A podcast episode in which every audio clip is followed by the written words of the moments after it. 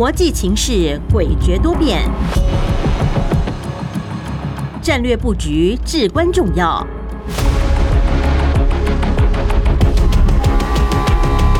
关心台海局势发展，请听汉声电台国际战略风云录。曾福生带您拓展国际视野，掌握先机。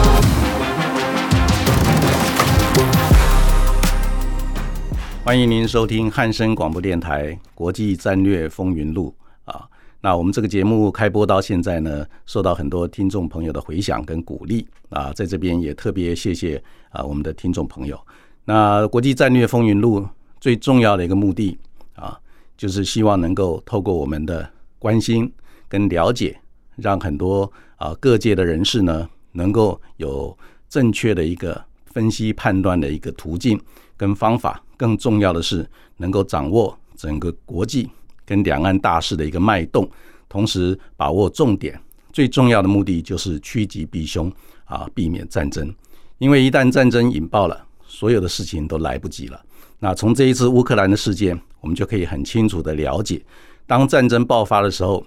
所有的人民都会受到伤害跟灾难啊。纵使最后打赢了，也是一场悲剧啊。所以最关键的就是我们在分析国际两岸大事记的时候，我们脑筋要放着围棋的观念，同时也要放着打撞球的观念啊。那如果这两个概念放在自己脑筋里面来看这个跟整个国际大事的脉动，我相信会有更清楚的一个了解。那我们的呃国家安全团队呢，也是非常的努力啊，尽心尽力的，希望能够达到最高的一个目标。就是避免战争的爆发。那接下来我们来进行我们节目第一个单元——国际两岸大事记。国际两岸大事记。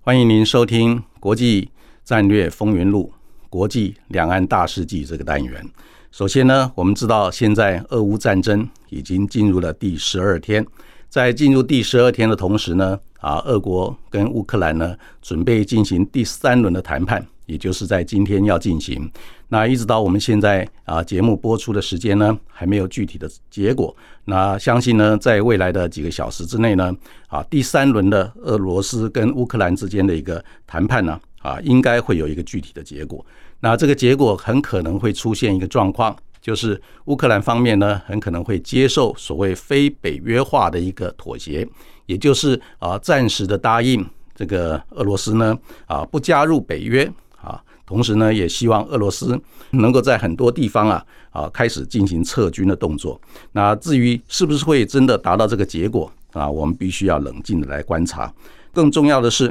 现阶段俄罗斯方面呢，采取了一个比较积极的动作。这个动作呢，就是在一面谈判的过程里面，一面在几个主要重大的城市开始部署重兵。这个重兵呢，国际的战略分析者常常曝露出来一个很重要的现象，就是在几个重要的城市，有很多俄罗斯的军队停滞在那一边不动。有人认为是俄罗斯方面士气不振，或者是缺乏后勤的补给，但是也有人认为是俄国方面可能要采取新的战略，也就是要采取强攻，还有这个轰炸的一个做法。所以自己的主力部队先在周围包围，不进入轰炸区，等炸完以后啊再进入。不过炸完以后呢，也就是表示那个地方那个城市呢就会变成废墟啊。原来俄罗斯方面可能打算的一个做法。就是透过一个强势的攻击之后呢，啊，很多重要的一些机构，还有重要的一些军工企业的工厂设施仍然保留完整无缺，等到占领之后啊，能够继续的使用。但是从现在的一个观察来看，如果第三轮的俄罗斯跟乌克兰之间的一个谈判没有具体的结果的话，很可能在明天开始，乌克兰的几个重要的城市都会被俄罗斯的军队呢进行高强度的一个轰炸。这将是整个乌克兰战争呢进入一个新的阶段。那我们希望这件事情不要发生。那在这个同时呢，乌克兰的总统泽伦斯基啊，那他先后的跟西方国家的一些领袖进行通话啊，甚至于包括直接跟美国总统拜登啊通话三十分钟，也跟北约的这个秘书长通话，还有就是跟美国国会参议院的议员呢进行视讯的一个演讲。在这个演讲还有通话的过程里面，那乌克兰的总统泽伦斯基一直呼吁啊，希望北约还有西方国家能够协助乌克兰设置所谓的禁航区。这个禁航区代表什么呢？就是希望呢，北约的空军能够帮助乌克兰的空军一起在乌克兰的领空设置禁航区。当俄罗斯的飞机啊飞进这个乌克兰领空的时候呢，那北约的飞机呢可以把这个俄罗斯的这个飞机打下来。但是呢，北约也好，美国也好，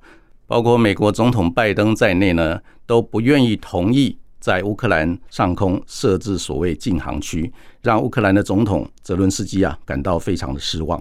另外呢，我们再看联合国大会在三月二号以压倒性的票数通过一个谴责俄罗斯侵略乌克兰的一个决议案，那要求呢俄罗斯无条件的撤军。这是过去四十多年来联合国安理会以及联合国大会首次举行这种紧急的特别会议。这一次的开会讨论呢，总共有一百四十一个国家支持谴责俄罗斯的一个决议案。那另外有五个国家是反对的，还有三十五个国家弃权。这项决议案呢不具有强制性，但是也反映出国际社会对于俄罗斯侵略乌克兰的一个反感。那其中我们要特别重视、特别注意的，就是在三十五个弃权谴责俄罗斯侵略乌克兰行动的国家呢，就包括了印度、越南以及中国大陆、阿拉伯联合大公国等等啊。再看就是整个国际金融环境啊，出现了一个重大的一个震荡，尤其是在俄乌战争加剧，而且呈现出一种焦灼状态的时候呢，我们发现国际的油价。还有金价，还有大宗商品的价格都创了最近的一个单周的一个最大的涨幅。同时呢，很多全球的这个投资人呢，他们持有将近一千七百亿美元左右的俄罗斯的金融商品。那随着国际经济制裁以及战乱呢，导致现在很多俄罗斯的本国的一些金融资产呢，大幅度滑落。甚至于用跳水来形容，那让很多西方的资产管理公司也好，俄罗斯本身的一个资产管理公司也好，都面临巨额的亏损，也让持有俄罗斯金融资产的一些投资人啊血本无归。那这种现象扩大延烧，是否会导致全球性的一个金融危机呢？那我们现在正在密切的来观察。那再看呢？除了在整个东欧地区的一些国际政治形势的动荡之外，那我们南韩最近呢？也发生了一些重大的事件，也就是在三月九号，南韩要举行总统大选，但是呢，北韩在三月五号啊，又连续发射了这个中程弹道飞弹，这是北韩今年第九次的试射弹道飞弹，让整个东北亚周边国家也神经紧绷。在这过程里面呢，日本前任的首相啊安倍晋三呢，公开的表示要支持所谓核武共享计划，也就是呢，不排除日本准备发展核子武器或跟美。国共享核子武器来维持日本的国家安全。那但是日本的现任的首相岸田文雄表示，日本仍然维持所谓不发展核武、不拥有核武、不生产制造核武的一个政策不变。再下来就是中国大陆方面呢，最近呢。举办这个第十三届全国人大政协的第五次会议。那在这一次全国人大政协的第五次会议里面，尤其是政协的主席汪洋，在他的工作报告里面，对台湾一个字都没有提到。李克强在政治工作报告里面再度重提，在去年年底啊，中共所通过的所谓对台政策的总体方案。所以整体来看呢，啊，中国大陆方面的对台政策呢，啊，出现了一个相当。诡异的一个静默的一个状态啊，值得我们一起来观察。同时，在这一次大陆方面的一个政治工作报告里面，也提出了啊，今年度的他们的国防预算高达人民币一兆四千五百亿啊，也就是将近新台币六点四兆，相较于二零二一年呢，是成长了百分之七点一。而今年中国大陆的国防预算是我们中华民国今年度国防预算的十七倍啊，这个值得大家来注意。最后，为了因应中共对台的一个军事威胁跟侵扰呢，那我们国防部已经启动了后备战力改革措施。那第一批的新制的十四天的教育召集呢，啊，三月五号已经正式登场。那差不多有四百名的后备军人呢，进行十四天的一个训练，报道率高达百分之九十八点九啊。那这是一个相当令人鼓舞的一个数字。也就是呢，大家已经开始了解到自己的国家要由自己来守护。那这一次俄乌之间战争所引发的一个全球性的一个。关注跟效应呢，也让我们中华民国的年轻人、中华民国的后备军人了解到自己的国家要靠自己来守护这个坚定的信念。那最后就是我们国防部长邱国正先生呢，在立法院表示，中华民国的领土永远要由自己来防卫，不可以依赖任何的外援。同时呢，国军对于台海周边海空域从早到晚都在监控掌控之中，对于任何敌对势力的侵扰。国军都会视情况做出适切的一个处置的一个措施。那以上呢，就是今天国际两岸大事记的节目的内容。继续进行我们的下一单元的节目。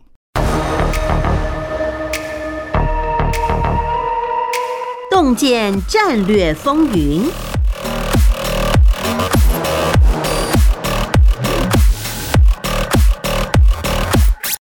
欢迎您回到汉声广播电台。国际战略风云录节目，我是曾富生。那现阶段我们要啊跟听众朋友介绍的，就是在洞见战略风云里面，第一个要关注的是俄罗斯跟乌克兰的战争是不是会冲击到全球的一个战略格局。首先呢，我们知道现在俄乌战争已经进入了第十二天啊，那双方呢在今天啊开始启动第三轮的谈判。在第一轮的谈判呢，双方没有任何的结论，只同意呢要继续的进行谈判。在第二轮的谈判呢，双方达到一个共识，就是希望在两个城市开辟一个人道走廊，让难民呢可以安全的通过。不过呢，在协议达成之后没有多久呢，马上双方之间又互相指控对方炮击违约的一个看法。所以呢，在这一次第三轮的一个谈判，是不是会有具体的结果呢？我们现在不得而知。不过呢，整体来看，在乌克兰方面呢，他们可能会愿意接受所谓的非北约化的一个模式。也就是乌克兰暂时不申请加入北约，让俄罗斯呢有一个下台阶啊，进行所谓撤军的一个动作。不过现阶段从卫星的一个照片来看，俄罗斯对于乌克兰的一些重要的一个大的城市啊进行包围的动作呢，已经越来越积极。同时呢，从美国的一个机构披露的一个重要的讯息呢，就是俄罗斯方面。准备采取所谓的一个新的战略，这个新的战略呢，就是准备将针对于很多重要的一个大的城市、重要的一些军事设施呢，采取强烈的一个轰炸的一个动作啊。这种方式呢，跟原来普京总统所采取的所谓闪电战的一个做法呢，可能有很大的一个区别。也就是它会造成相当大的一个啊杀伤，同时呢，对于乌克兰的居民呢，会造成很多重要的死伤。这个是一个值得。我们密切观察的一个方向。那更重要的就是，在这个过程里面呢，乌克兰的总统泽伦斯基呢，很希望美国还有北约能够在乌克兰上空划定所谓的禁航区，也就是由北约或者美国啊出动空军来保护乌克兰的领空，让俄罗斯的空军呢不至于掌握全部的一个制空权，让乌克兰的这个陆军还有他们的游击队呢可以。强势的来反制俄罗斯军队的入侵。不过呢，美国跟北约认为说，如果在乌克兰的领空设置这个禁航区的话，很可能会导致美国的空军或者是北约的空军呢，跟俄罗斯的空军在空中进行交火。引爆所谓的美国、北约跟俄罗斯之间的一个军事冲突。那在这个状况之下呢，后续啊的后果呢，可能难以想象。所以，美国总统拜登还有北约的秘书长公开的表示呢，拒绝乌克兰一个的要求。更重要的是，现在美国跟俄罗斯之间呢，已经开辟了一个所谓军事热线。这个军事热线呢，就是希望能够避免双方之间擦枪走火，引爆军事冲突的一个灾难。所以，美国反而还有北约呢，跟俄罗斯之间已经开辟了军事热线的一个动作啊，这个值得我们密切观察。再看呢，就是整个俄罗斯跟乌克兰之间的一个战争啊，现在已经进入第十二天。进入十二天之后呢，大家就开始会有所猜测，就是俄罗斯跟乌克兰之间的战争到底可能会有哪些结果，什么时候会结束啊？那现阶段呢，综合了各个这个机构，还有这个尤其是一些重要的战略智库的一个分析呢，那我整理出来可能会有六种结果。第一种结果呢，就是那俄国可能会攻占全部的乌克兰，也就是说，那普京的企图心呢，不只是要攻占东乌克兰讲俄罗斯语的一个啊地区，他的一个野心呢，已经扩大，要攻占整个啊乌克兰，要这样把整个乌克兰呢纳为俄罗斯的一个版图，这是第一个可能的结果，在最近。啊，这个普丁公开的一个这个演讲里面，啊，公开的讲话里面，他已经暴露了这个企图心。他表示，如果乌克兰啊越顽强的抵抗，那俄罗斯攻占全乌克兰，改变整个乌克兰的一个政治结构，将乌克兰从世界的地图里面消失啊的一个做法呢，可能会越来越明显。这是第一个可能的结果。第二个可能的结果呢，就是俄罗斯跟北约。会进行所谓啊正面的一个对抗，那俄罗斯跟北约进行正面的对抗，等于就是俄罗斯跟美国之间的一个直接的一个交锋，就如同拜登总统所讲的，如果俄罗斯跟美国或俄罗斯跟北约正面的对抗交锋的话，那这个就是第三次世界大战啊，这是第二种可能。第三种可能就是俄罗斯跟乌克兰的军队啊。在整个乌克兰的境内呢，进行所谓军事纠结的一个动作。那这个军事纠结呢，就是双方之间互相抗敌的意志啊，非常的高。然后呢，进入所谓城市的巷战跟游击战的一个做法。那这种纠结呢，很可能就会让俄罗斯陷入过去陷入进入所谓阿富汗战争的泥沼里面的一个现象，也就是俄罗斯跟乌克兰之间的一个军事冲突会长期化。游击战化、城市巷战化啊，这个是一个啊另外一个可能的结果。那第四个可能的结果就是，俄罗斯可能在啊占据整个东乌克兰地区，还有南乌克兰地区啊，把乌克兰封锁成所谓的西乌克兰，变成一个内陆国，也就是俄罗斯把原来乌克兰在南部地区的出海口全部封锁。也就是让现在的俄罗斯的军队占据了东乌克兰，还有这个南乌克兰就停止，停止以后呢，就变成东乌克兰跟西乌克兰两个地区。那东乌克兰啊，由俄罗斯来统治，或者是由俄罗斯来支持成立独立的国家。那乌克兰就变成西乌克兰这一块领域啊，这是第四个可能的一个结果。那第五个可能的结果呢，就是俄罗斯可能会扩张它的一个军事动作到东欧地区。包括波兰、罗马尼亚以及这个另外一个啊周边的一个小国，那甚至于可能呢，在远东地区，它会开辟一个新的战场。这个新的战场的一个对象呢，很可可能就是日本，因为在上个礼拜呢，俄罗斯的一个战斗直升机曾经侵入日本的领空，引发日本战机呢升空来拦截啊，也让日本虚惊一场。不过呢，这个氛围呢，也让整个东北亚地区啊啊开始神经紧绷，也就是俄罗斯在这一次跟乌克兰之间的一个战争动作，很可能也可能扩张到东欧，也可能扩张到。俄罗斯的远东地区到这个东北亚北方四岛，也就是日本北方四岛的一个领域啊，这个将会冲击到美中俄日这个四个大国之间的一个战略格局。第六个可能性呢，就是俄国内部啊可能会出现所谓的政变的一个变化，也就是如果说俄乌之间的军事冲突陷入一个军事纠结的一个状态，在这种军事纠结的状态里面呢，普京。还有普丁政权呢，没有办法对整个全俄罗斯交代，也就是他曾经答应他们进行所谓的闪电战，或者是一个全面优势的一个作战，很快的就啊结束这个对乌克兰的战争，然后获得胜利的成果。但是呢，如果事实的发展并没有如他们原来预期规划的顺利，导致于俄罗斯内部政局的一个变化，甚至于呢导致俄罗斯内部莫斯科的一个宫廷政变啊，普京可能被推翻。或者是被赶下台，或者其他的一些不幸的一个遭遇等等，都有这个可能性啊。所以呢，基本上现在俄罗斯跟乌克兰的战争啊，能够会持续多久，没有人可以定论，或者是一个啊非常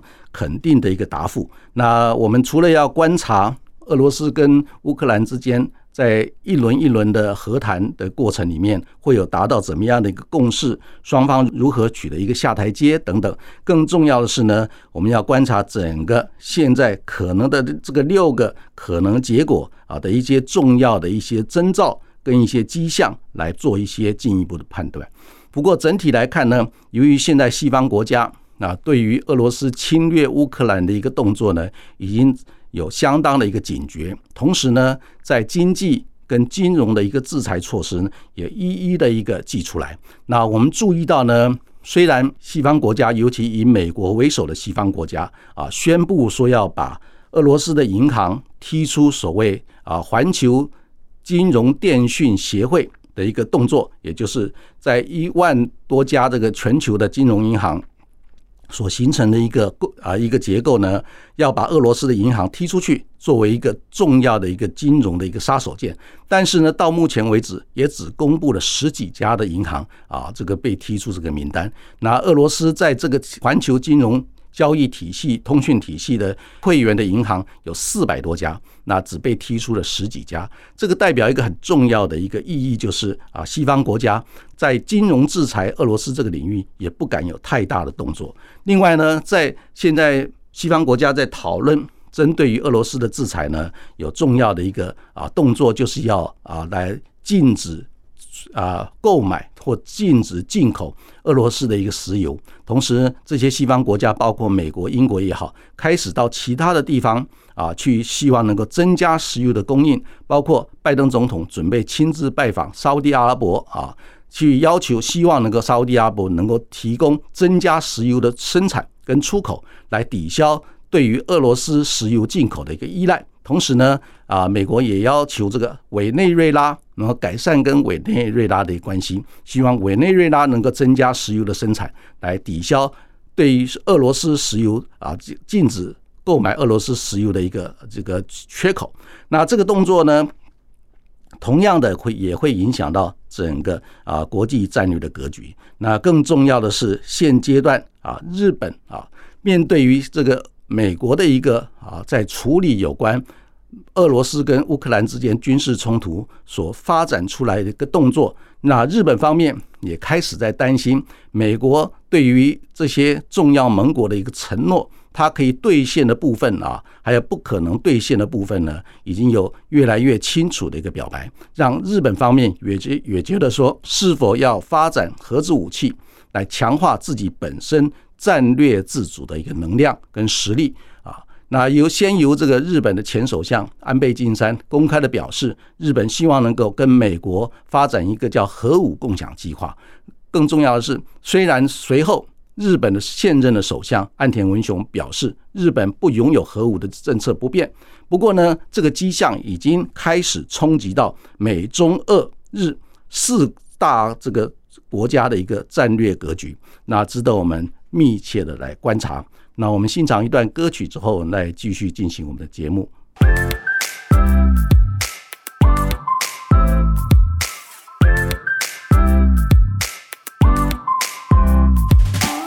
欢迎您回到汉声广播电台《国际战略风云录》第二单元《洞见战略风云》，我是曾富生。在《洞见战略风云》这个单元里面。我们要探讨的就是有关中华民国现阶段支持美国印太战略的基本立场啊。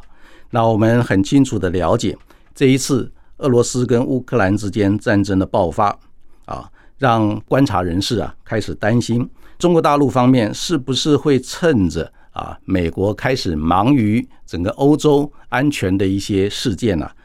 对于整个印太地区的关注会下降，那导致于中国大陆方面会趁机在印太地区来扩张它的军事实力或者扩张它的影响力啊。那这个问题呢，当然值得我们关注啊。不过呢，从我们现阶段来观察整个中国大陆它的一个啊各方面的动作来看，尤其是在这一次。三月上旬开始，中国大陆方面召开全国人大跟政协的会议，由政协主席汪洋，还有大陆国务院的总理李克强的一个政治工作报告，由这两份政治工作工作报告的一个内容，我们来发现呢，那基本上大陆方面还是以他自己啊内政方面为主，尤其他强调要稳增长、稳就业、要稳民生啊这些关重要的一个问题。所以整体来看，这个从这些政治报告的一个迹象来看，我相信大陆方面呢，在这个领域里面，他也强调自己要把自己打铁，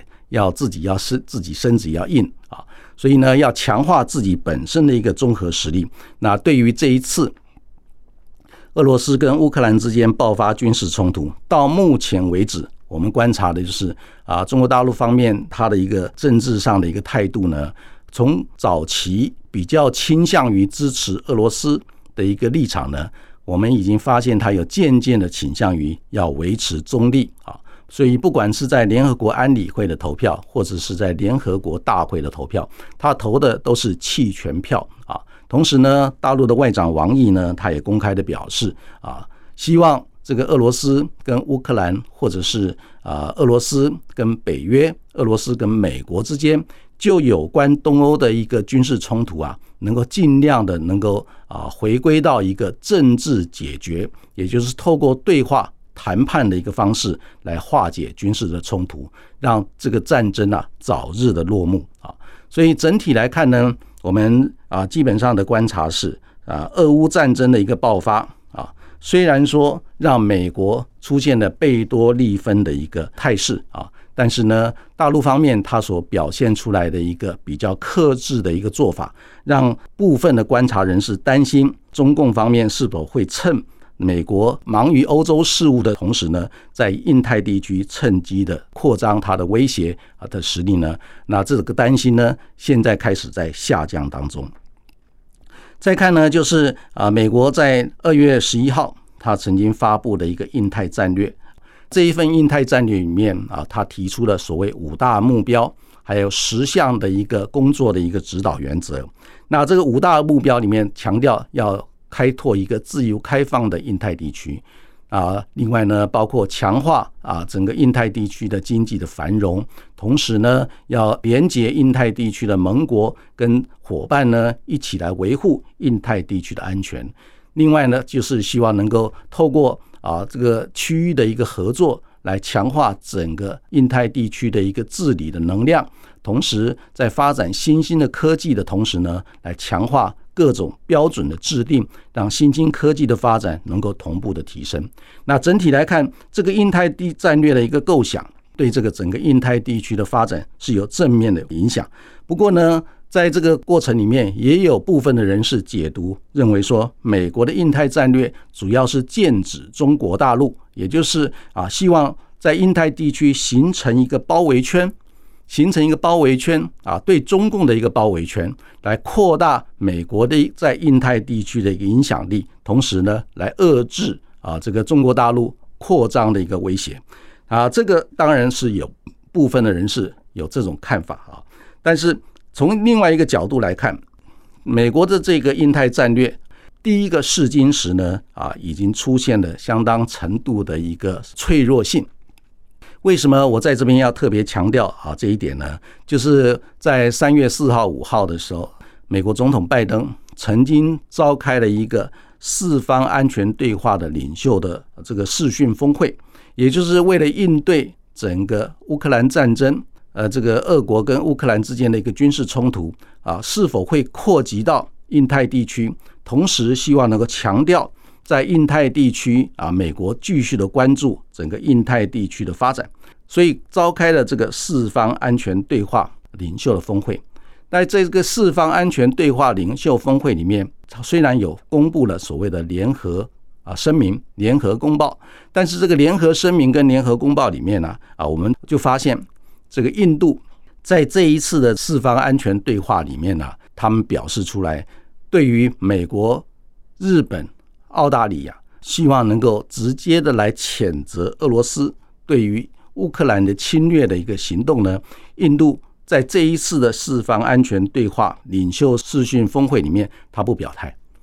他认为说，印度不需要在这个时候来谴责俄罗斯的一个动作，所以也就让美国的印太战略架构里面很重要的一个核心骨干，也就是 QUAD 四方安全对话里面，包括美国、印度、日本、澳大利亚这个四方安全对话的结构出现了一个破口啊。那这个破口不止如此啊，更重要的是还包括了啊，在这一次联合国大会里面啊，那要谴责俄罗斯侵略乌克兰的一个决议案里面呢啊出，投出投下弃权票的国家里面还包括了越南啊，那越南也是这一次美国在印太战略架构里面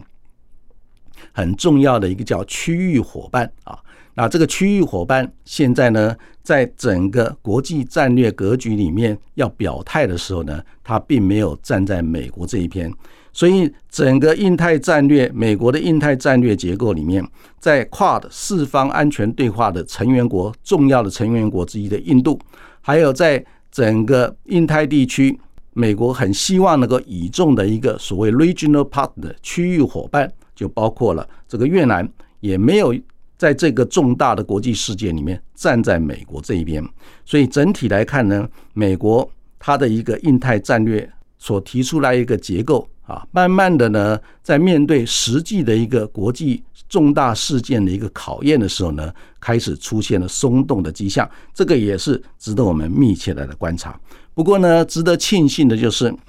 在三月二号呢，美国总统拜登特别指派了一个重要的代表团。到台北来访问，那到台北来访问的代表团里面，包括前任的美国参谋首长联席会议主席穆伦上将，他是海军四星上将。另外呢，还有包括了美国国务院、美国国安会，尤其是美国国安会前任的一些重要的官员，一起到台北来访问。到台北来访问之前呢，美国现任的白宫国安会主管印太事务的总监啊，Dr. Kirk Campbell。他也在一个公开的一个视讯峰会里面强调，美国现在虽然啊遭遇到必须要处理欧洲地区重要的一些军事安全的威胁的事件，但是美国对于印太地区的承诺以及对于印太地区的一个关注，没有任何减弱的一个意思，也没有任何减少部署的一个能量。所以从这个角度来看，在过去的一个礼拜呢。台北方面呢，有部分的人士公开的担心了啊，就是会不会呢啊？这一次因为美国必须要把很多重要的精力跟时间，甚至于军力关注到东欧地区的一个军事冲突，而减少对于印太地区的一个关注跟这个投注，让这个台湾呢受到中共的一个军事威胁等等的一些说法啊出现。那整体来看呢，美国为了要让印太地区的盟国友邦，尤其是像中华民国重要的一个啊这个区域伙伴啊，再度的保证美国愿意 为维护这个区域和平稳定所投注的一个精力跟时间，特别派的一个代表团到台北来。那这个一个动作呢，也让我们感觉到非常的温暖啊。那整体来看呢，现阶段我们中华民国。对于美国印太战略的一个基本立场，我们是保持支持的态度。同时呢，我们也很希望美国在推动整个印太战略架构里面啊，尤其是在四方安全对话的一个架构里面，虽然现在有印度这个破口啊，必须要想办法来加以补强，但是呢，我们也很希望美国呢，能够对于我们中华民国在台海地区、在西太平洋地区可以。为维护台海和平跟西太平洋地区和平稳定这个领域，我们能够做出的贡献啊，希望美国方面也能够重视啊。所以整体来看呢，我们中华民国对于美国的印太战略，我们了解它可能会面临的一些挑战，跟可能会面临的一些破口的一个啊困难。但是呢，我们还是保持一个支持的态度，因为整体来看，这个印太战略架构它的一个目标。有人认为是要剑指中国大陆，要围堵中国大陆。但是呢，我们放在一个更高的一个高度来看的话，它的目的是希望能够维护整个西太平洋地区、印太地区的和平、稳定跟发展。这是一个正面的一个思维，所以我们要支持。同时，它也是一个避免战争很重要的一个机制，因为。只要维护一个相当强固的一个区域安全的一个结构跟能量的话，当然避免战争的一个能量也就自动的可以同步的一个提升，这对于我们中华民国是有利的啊。所以从这个角度来看呢，我们中华民国首先我们要站稳民主宪政的一个高地，让我们成为这个整个美国印太战略的一个重要的一个角色。另外呢，我们要继续的维持我们台海两岸跟美台关系平衡发展的一个结构，因为呢，一个程度上我们也很清楚的了解，两岸之间有非常密切的一个经贸合作伙伴关系，同时呢，台美之间有非常密切的一个军事安全合作的伙伴关系。我们怎么样维持一个重要的一个平衡的一个策略？让同时达到在这个两个领域里面呢，让我们中华民国能够持续的维持两岸之间的和平稳定，跟台美之间的一个啊建设性的一个合作关系。这样的话呢，可以强化我们避免战争、避免军事冲突的一个基本的综合实力啊。这一点呢，是值得我们啊密切的来强化。更重要的就是啊，我们要精准的研判美国。方面的，他在政策上的宣示，跟他实际行动之间的一个密合度啊，也就是我们从这一次乌克兰的一个事件里面，我们也得到了一个重要的启示。我们对于我们的盟国友邦，我们不能够有不切实际的一个期望。同时呢，我们对于我们的盟国友邦，我们要强调我们务实合作可以达到一个共同的一个成果啊。那这个思维呢，就回到。啊，我们国防部长邱国正先生不断强调的，自己的国家要自己来守护。同时呢，我们也不要有任何对于外援的一个不切实际的一个期待啊。所以从这个角度来看，当然我们更重要的是，我们支持美国的印太战略，但是我们要善用我们战略沟通的一个平台，让我们中华民国成为一个区域。和平稳定的一个贡献者，同时我们要跟我们周边所有的相关的一个啊这个对手呢啊表示，我们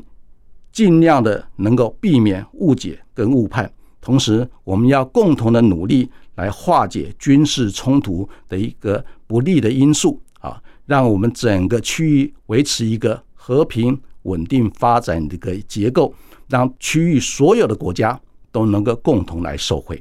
那以上呢，就是我们汉森广播电台国际战略风云录的节目内容。那谢谢您的收听，我们下个礼拜空中再见。